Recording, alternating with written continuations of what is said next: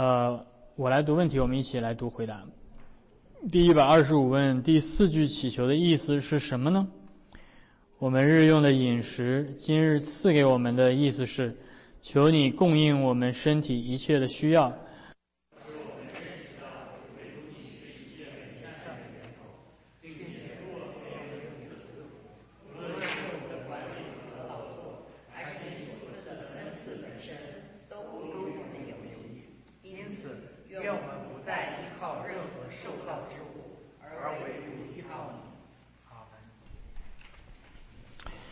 我们刚才在开始的时候读了出埃及记的这个故事，然后啊，这个作为一个很重要的一个背景来来思考主呃主耶稣在地上教导我们祷告的这个第四句祈求。所以我我们在今天上午的时候也提到过，那主导文前三句所围绕的话题，还记得前三问所围绕的话题都是一些看起来非常伟大的一些事情，对吧？上帝的名，愿你的名，愿人都尊你的名为圣，愿你的国降临，愿你的旨意行在地上。然后接下来，主耶稣当教导完我们对上帝的祈求之后，对吧？关于上帝的事情的去祈求，转向对我们自己的需求的祈求的时候，令人惊讶的是，耶稣的开头竟然是这一句：“我们日用的饮食，今日赐给我们。”嗯，这个耶稣教导我们要为着神的国度，对吧？上帝的名的呃尊荣，这种非常伟大的祷告，形成了一个极其强烈的反差。所以，我们的思绪从神的国开始，回到我们自己的身上的时候，主耶稣竟然叫我们把这一句放在最前面，对于我们来说是一个很大的安慰。因为上帝体恤我们的软弱，上帝知道我们的需求，所以他也让我们能够确定他会供应我们身体一切的需求。在他已经把最美善的恩赐赐给我们，所以我们可以依靠他。所以我们首先要来看的是，今天我们所生活的这个时代，对于这句祷告，对我们来说是很奇怪的。今天有很我我们需要知道这这个祷告，它所带给我们的，首先这个祷告会打破我们虚假的自足感，啊，这个祷告会让我们意识到我们平常所不会想到的一些事情，就是我们认为甚至不会为这些鸡毛蒜皮的小事而而祷告。但是耶稣却把这个放在了最前面。啊，那今天我们生活在一个现代农业非常发达的一个时代，对吧？我们有多少人担心明天没有饭吃？就是 literally 明天你没有饭吃，没有，就是明天二十四小时之后你就没有饭吃了，啊，对吧？基本上不太有，不太有人可能会会会陷入到这种窘况，对吧？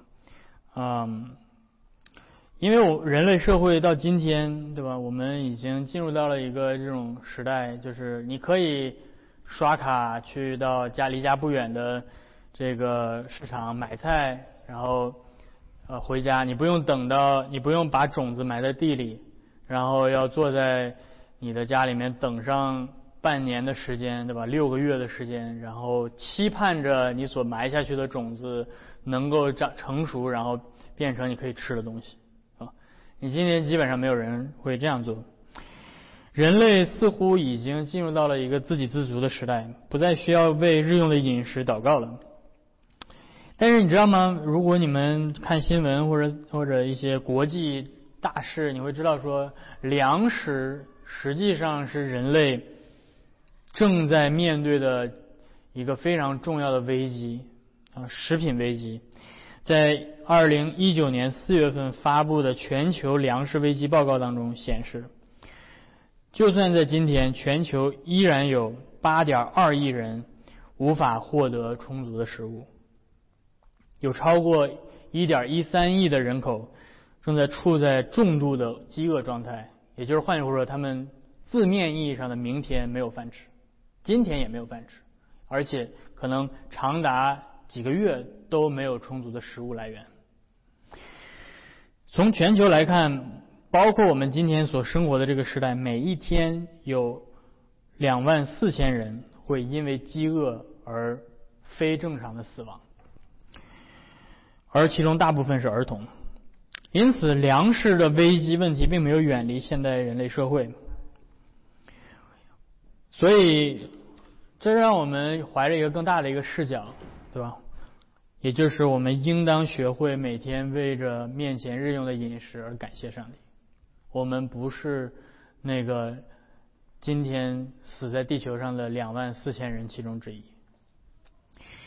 同时，也为那些正在正在遭受着饥饿的人代求啊，因为许多的这些啊饥饿而导致的死亡，是因为不是因为啊自然原因，而是因为人类的战争。那不过，在一个物质富足的呃社会，我们面临着一个更严峻的问题，那就是我们膨胀的自足感。我们认为我们可以把一切都握在自己的手里，我们认为我们有了足够的资源、足够的策略，我们可以解决自己所面对的一切的问题。因此，在这样的自足感之下，我们学着不再感恩，也不再祈求。呃，我不知道你们当中有多少人像我一样是第一代的基督徒。或许当你信主之后，你会面对身边的朋友、家人的一些关于你的信仰的讨论。可能有些人会认为你进入到一个虚无缥缈的信仰，一个不食人间烟火的信仰，一个不够现实的信仰。我还记得，当我跟家人分享我的信仰的时候，呃，我的一些亲戚朋友会怀着比较明。鄙视的这种语气说：“上帝能给你饭吃吗？”但是我现现在想想，但是我没有回答说能，而且一定是他给我饭吃。呃，上帝能给你钱花吗？啊，有的人会说：“我这辈子从来没有靠过任何人，我都是自己努力奋斗来的，我不需要去依靠什么信仰。”啊，我心里想说，在我没有信主的时候，我也是这么想的。但是这个背后的一个统一的思想，那就是我所拥有的一切都是我自己的功劳，我是自给自足的，我需要依靠的就是我自己。那这种自足和自我依靠是一种虚假的幻想。我在这里并不是说我们信耶稣的都可以不用努力工作了。啊，我知道有的时候有一些基督徒，他们喜欢做见证，对吧？就说自己努力了老半天也达不到自己想要的目标，但是一祷告结果就成了，对吧？那这种见证往往会给非信徒造成这样的一种误解，认为基督徒都是一群喜欢靠祷告然后偷工减料的这些，对吧？呃，这些这些人。那我们我认为这样的思想同样是错误的，因为他们所犯的这种错误跟倚靠自己的错误。都犯了同样一个原则性的错误，那就是混淆了创造主和受造物之间的本质的区别。换句话说，上帝是创造主，他创造了整个受造界，而上帝是上帝，受造物是受造物，这是两个不同的维度。当我们把两者混淆放在同一个维度来思考的时候，我们把上帝当作是一个受造物来对待的时候，就会犯这两种错误。就是你获得这个事物。要么是靠上帝，要么是靠另外一个受造物，看到吗？这是把上帝和受造物放在同一个维度来思考，是吧？你努力靠自己就不用靠上帝，如果你靠上帝，你就不用努力啊。这是这是一种呃，我称之为叫做扁平化的思维方式，把上帝压缩到受造物的维度啊。但是我们需要有一个立体式的维度，那就是上帝是上帝，受造物是受造物。面对受造物的时候，我们当然需要自强自立，我们需要成熟独立起来，承担自己生活的责任。这也是上帝所喜悦的。所以，上帝说人要离开父母，表明我们需要长大成熟，在心理、经济啊思想上的独立出来，而不再依靠其他的人。这是什么？这是在受造物的维度，在横向、在属地的维度。但是，上帝不不在受造物当中。他是上帝，他是超越这个维度的，他是创造万有的主。因此，在上帝面前，我们不应该也不可能宣告自己的独立，因为他永远是宇宙万物的供应者。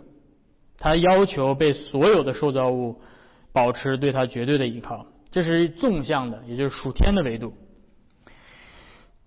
而且，当我们从纵向的维度上越倚靠上帝的时候，我们反而在横向的维度当中会越发的成熟。因此，我们不再学学会，我们不再去依靠其他的受造物。所以，仔细看主导文的这句祈求，我们会发现这两个维度。首先，耶稣说：“我们日用的饮食，我们日用的饮食。”也就是换句话说。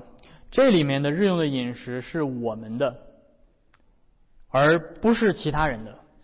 也就是说，这是从在受造物的维度当中，这个饮食的所有权是属于我们的，而不属于其他的受造物。这是我们通过自己合法的劳作努力所得来的，因此可以被正当的称之为是我们的。但是，这个属于我们的饮食却是上帝所赐给我们的。所以，尽管面对其他的受造物，我们有自己拥有这些事物的权利，但是在面对上帝的时候，我们意识到这些我们所拥有的一切都是他的礼物，他是厚赐百物给我们享受的神。没错，对相对这个世界而言，从属地的维度而言，我们的生活从一定程度上取决于我们自己的能力啊。如果你很擅长做一样的工作，那么你很可能赚的钱会会比其他人多，这是很正常的。但是我们无法拿这个能力来挑战上帝，因为我们的能力到底是从哪来的呢？不论是我们的身体的机能、我们头脑的材质、我们的生命气息，都是来自于上帝，也是被他所托住的。我们存在的每一分每一秒，都需要上帝丰富的恩赐才能够继续。这一切都是我们能够去生活努力的基础。正如圣经所说的，我们生活、行动、存在都在它里面。因此，问题并不是上帝要求我们的太过分，因为没有任何一个受造物可以独立于上帝存在。比如说，上帝，你让我们所有事情都依靠你，是不是要求太过分了呢？不，上帝要求实际上是是事实，而且也是对我们有益的。啊，就好像一个父母对一个两岁小孩说，啊，你在外面走路的时候要抓紧爸爸妈妈的手，对吧？不要在停车场乱跑。啊，父母对他的要求并不过分，而是也不是说这个父母实在是太有掌控欲了，需要孩子去顺服。父母这样做的原因是因为他们想要保护这个孩子，为了他的益处。因此，当上帝说你们要凡事倚靠我的时候，上帝并不是。想要掌控我们的生活，而是他知道只有这样才是对我们最有益处的。上帝看我们就像父母看到悖逆的孩子一样，我们错误的以为可以凡事依靠自己，可是我们在上帝面前的自足感是虚假的，因为这并不是事实。我们像一个不知感恩的孩子，得到了天赋的恩赐，却不知感谢他。我们罪使我们在上帝面前变得傲慢和无知，以至于我们看不清楚事实的真相。因此，我们需要回到上帝面前来谦卑自己，悔改我们这样的虚假的自足感，并且承认上帝是我们真实的供应者。所以，耶稣在这里面这样教导我们祈求说：“我们日用的饮食，今日赐给我们。”这是我们需需要来看的第二点，那就是上帝的供应到底是什么样的。首先，耶稣描述这个饮食，他用了一个词，叫做“日用的”。这个“日用”的意思是什么意思呢？是指只够一天的分量的饮食。所以，耶稣在教导我们为每一天来祷告。这并不是让我们不去为未来做计划，啊，不去做长远的规划。而是教导我们明白，我们每一天所得到的供应都是来自于上帝，并且教导我们要避免贪婪。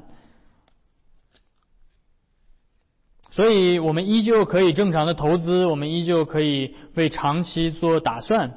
但是在我们合理的投资、做长期的规划的时候，我们依旧承认，我们所有的这些计划最终能够实现。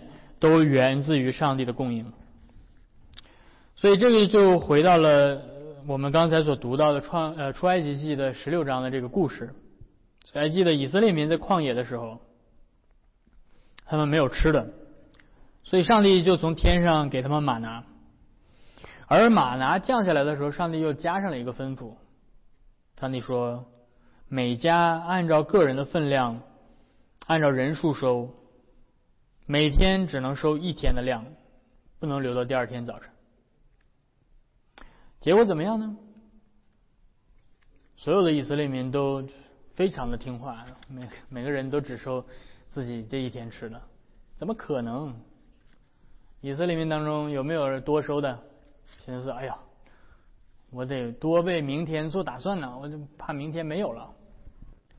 有人不听话，多收了，自以为很聪明，结果到第二天怎么样？生虫发臭了。然后非常有意思，到了星期五。他们早上去去收，上帝说：“星期五这天，你们要收两天的量。为什么呢？因为明天是安息日，明天你们出去什么也找不着，所以你们需要为安息日做准备。结果这些人收了两天的量，到了安息日也不生虫，也不发臭。”所以这个事情告诉我们什么？这个事情告诉我们两件事情。一件事情是，如果我们尝试着用自己的方法，想要积攒在地上的财富，这些财富最终会发愁。第二件事情，我们很多人不遵守安息日，对吧？是因为我们怕。如果这一天我要出去工作了，不不出去工作，我就没饭吃了。但是上帝用安息日的这两天不不生虫不发臭的玛拿教导以色列民，你不用担心，我的供应是足够的。所以这这两这两下这看似相反，但恰恰都体现出来同样的罪，那就是对上帝的不信靠。一方面不信靠上帝对他们的供应。一方面认为上帝是抠门的，所以上帝要借着马拿的事情告诉他的百姓，上帝的供应是准确和及时的。所以耶稣在这里面教导我们去祈求的是我们日用的饮食，什么时候赐给我们呢？今天赐给我们，今天赐给我们，这是很难的一个功课，这是极其困难的一个功课。而上帝的百姓以色列民所经历的是极其极其大的信心的考验。你可以想象到，你们这一家几口今天的口粮，只有今天早上出去的时候才有。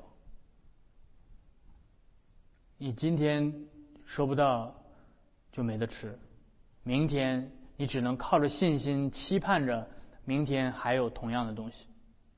这四十年，你就是这么过来的。这是一个非常大的信心的考验，而最后《生命记》第八章的时候，摩西对以色列民这样说：“耶和华苦练你们，任你们饥饿，将你们和列祖所不认识的马拿给你们吃。为什么呢？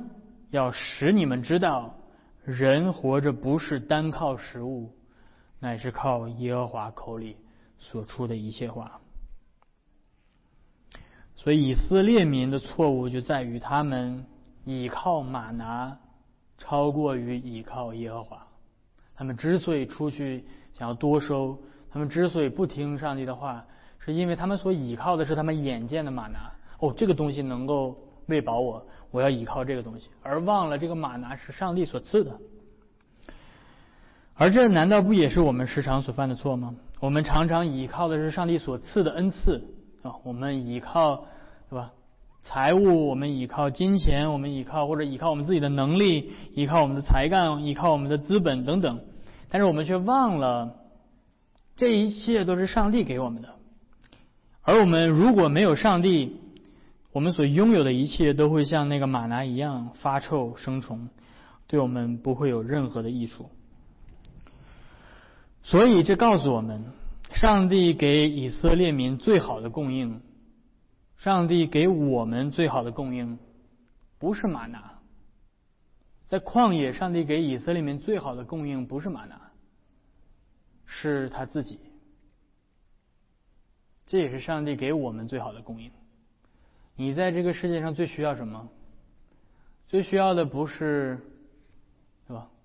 刮个彩票然后中个几千万啊！你最需要的不是找到一个体面的工作，能够。找到一个这个世人所羡慕的这些地位，你最需要的是上帝自己。上帝真正的恩赐是他自己，因为万有都源于他，倚靠他，并且归于他。因为我们是他造的，所以我们若不回到上帝面前，便永远无法得到安息。而这也是上帝在耶稣基督里面赐给我们的，那就是他自己。在耶稣基督里面，我们看到了那位亲自降卑为人的那位上帝。我们看到的是那位上帝，如同以色列一样，在旷野四十天忍受饥饿。他体会过饥饿、干渴，他体会过在生存线上挣扎的痛苦和焦虑。但是他经受住了熬炼，他胜过了试探。当魔鬼试探他说：“你若是神的儿子，可以把这个石头变成面包啊。”耶稣说：“人活着不是单靠食物，而是靠上帝口里所出的一切话。”耶稣是那个真正顺服的以色列。那个曾经的以色列民在旷野花了四十年都没有学会的功课，摩西在最后他们离开旷野的时候，摩西说：“你们知道吗？这就是上帝让你们学的，那就是让你们知道人活着不是单靠这些东西，而是靠上帝的话。”而以色列民四十天没有学会的，耶稣四十天学会了，并且他向魔鬼宣告了他的顺服和胜利。而耶稣因着他自己的顺服。他说：“他自己就是那个真正的马拿，那个真正的生命的食粮。”耶稣对犹太人说：“我就是生命的粮。你们祖宗在旷野吃过马拿，还是死了。但我是从天上降下来的生命的粮。人若吃着粮，就必永远活着。而我要赐的粮，就是我的肉，为世人的生命所赐的。有什么样的牧人？”会把自己的肉给羊吃？有什么样的上帝会取肉身，并且把自己的肉身供应给崇拜者的生命？这样的事情自古以来有谁听过？上帝把他自己的生命献上，供应给他的敬拜者，而这就是在耶稣基督里所发生的。基督把他自己赐给我们。他说：“凡吃我的肉、喝我血的人，就有永生。”这是多么不可思议的一件事情！这是多么不可思议的一件事情！上帝的肉和血是供应给他的崇拜者来吃来喝的，因为那位太初就与上帝同在的上帝。如今道成肉身，成为人，把自己舍了，好供应给我们这群无知和傲慢、狂妄的罪人。而只有在基督里，我们看到了上帝真正的供应，是他把他自己赐给我们。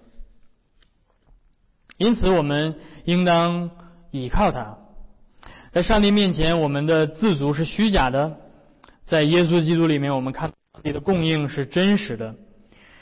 而最后，主耶稣在这句祈求当中，还教导我们什么呢？那就是我们应当全心的倚靠他。亚历文达这里面教导我们，我们可以倚靠上帝，是因为他体恤我们；我们可以倚靠上帝，是因为他的应许是信实的。因为基督不是高高在上的统治者。他真的了解我们的需要，因为他曾经也和我们一样饥饿过，受过试探。他知道我们的软弱。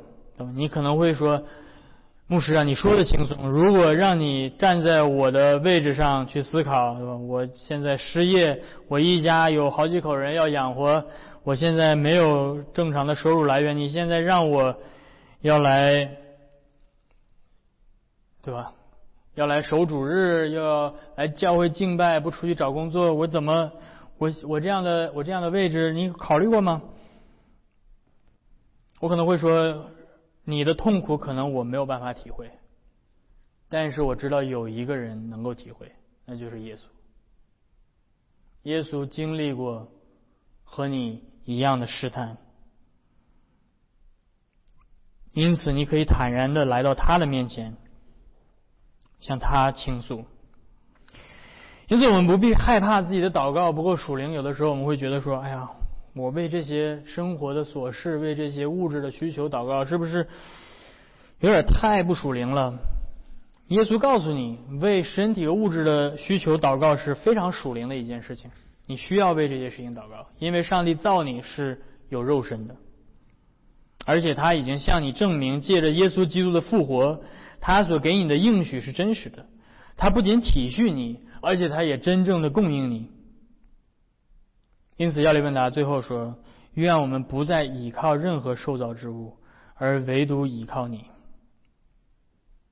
让我们谦卑的来到上帝面前，向他承认我们的虚假的自足，并且甘心情愿的依靠他，感谢他，因为在基督里，上帝是我们信实的天赋，他愿意而且能够供应我们所需要的一切。愿我们每一天都能够数算上帝的恩典，每天的祈求，我们日用的饮食。”今日赐给我们，阿门。我们一同来低头祷告。天父，我们来到你的面前，我们再一次的感谢你的今天，借着我们主耶稣基督的教导来思想，我们可以带着这样的祷告带来到你的面前，来思想你为我们所供应的那位呃我们的救主耶稣基督，他把他的身体和他的宝血赐给我们做永生的供应。因此，主我们呃祈求你继续。啊，带领我们在地上的生活，主要我们知道，有许多的时候，我们有各样的属实的压力，有各样的啊生活上的各样的困难啊。主要我们当中呃有失业的，有经济上有困难的，面对许多的呃呃压力，因此主啊，求你亲自来帮助我们，来垂听我们在你面前的祷告。垂听这些弟兄姐妹啊，为日用的饮食所献上的祈求，也求你也帮助我们能够效法我们的救主耶稣基督，为着呃为着我们的弟兄姐妹们呃身边的这些弟兄姐妹们他们的啊日用的饮食来啊供应我们自己的一份力量啊，求你啊也带领我们接下来这一周的生活啊与我们同在啊带领我们。每一个人的脚步，我们这样的祷告祈求是奉靠耶稣基督的名，阿门。